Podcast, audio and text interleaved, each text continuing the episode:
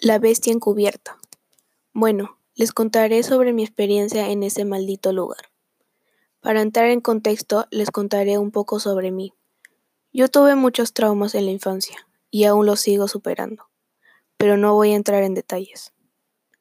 Estos traumas me llevaron a ser asustadizo y tener alucinaciones demasiado raras.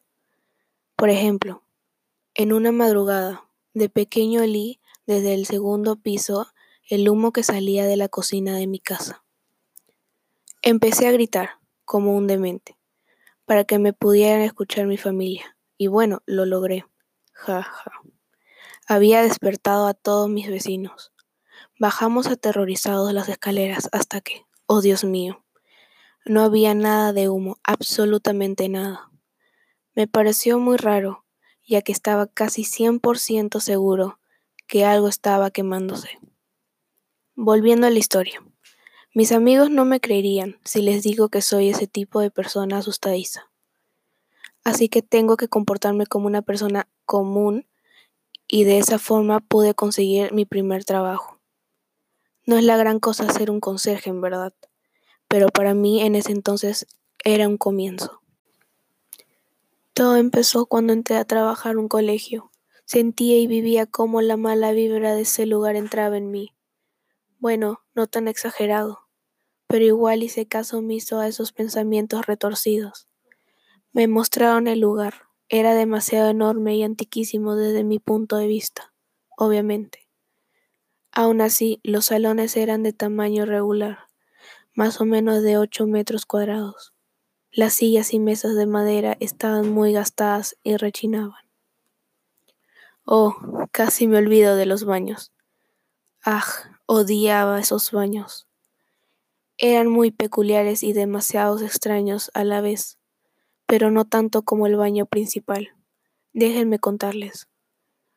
Ahí era completamente oscuro. Solo alumbraba un rayo de sol. Los cubículos estaban repletos de lisuras, frases, etc. Pero un cubículo en especial me llamó mucho la atención. Tenía manchas, y una cruz de sangre.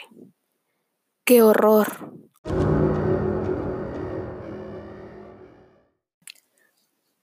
Continuando con el recorrido, noté que los lugares que más espacio tomaban del colegio eran los patios de cemento, con algunos árboles muertos de tonos marrones. Por último, me mostraron el famoso auditorio, en donde se presentaron los dos mejores bailarines de los años 80 quienes murieron un día después de estar en tal escenario, sin saber cuál fue la causa de sus muertes. Solo es un simple dato que me contó un compañero de trabajo. Ese lugar me daba mucha inseguridad. Sus cambiadores no estaban arriba, como usualmente lo es, sino que en un sótano. Así terminó el recorrido.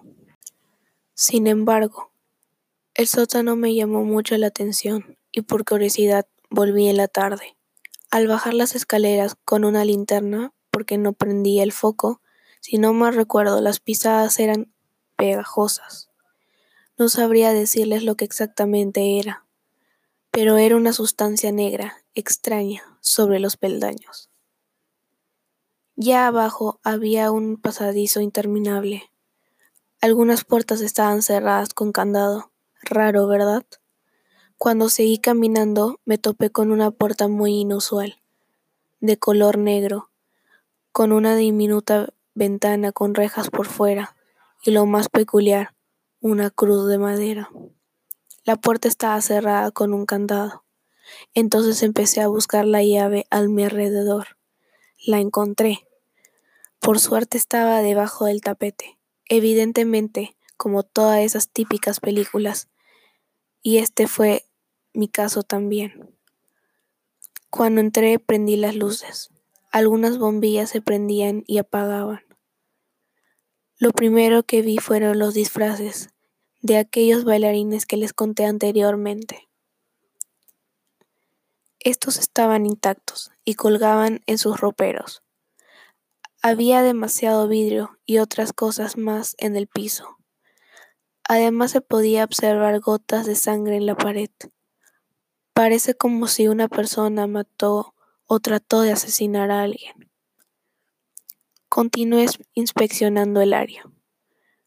En un borde del tocador había una calavera tallada como un símbolo de, de muerte. Al abrir los cajones hallé una nota que decía, ayuda.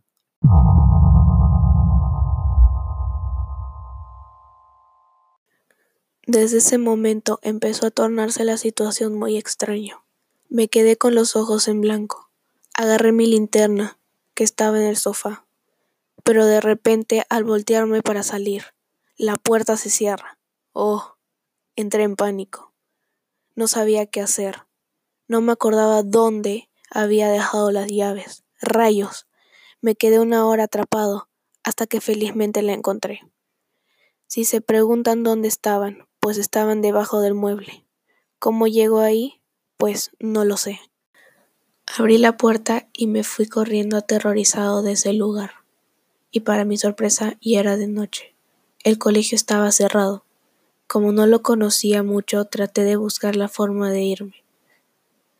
Pasé por el enorme patio y de pronto percibí que alguien me observaba, como una bestia. No pude ver bien cómo era exactamente, debido a la oscuridad. Seguí caminando. Pasé por los pasillos, y aún así sentía que me estaba persiguiendo. Rápidamente entré al baño principal, que les había mencionado antes, y justo en el cubículo que poseía manchas de sangre. Qué gran coincidencia, ¿verdad? Escuché los pasos de alguien entrando.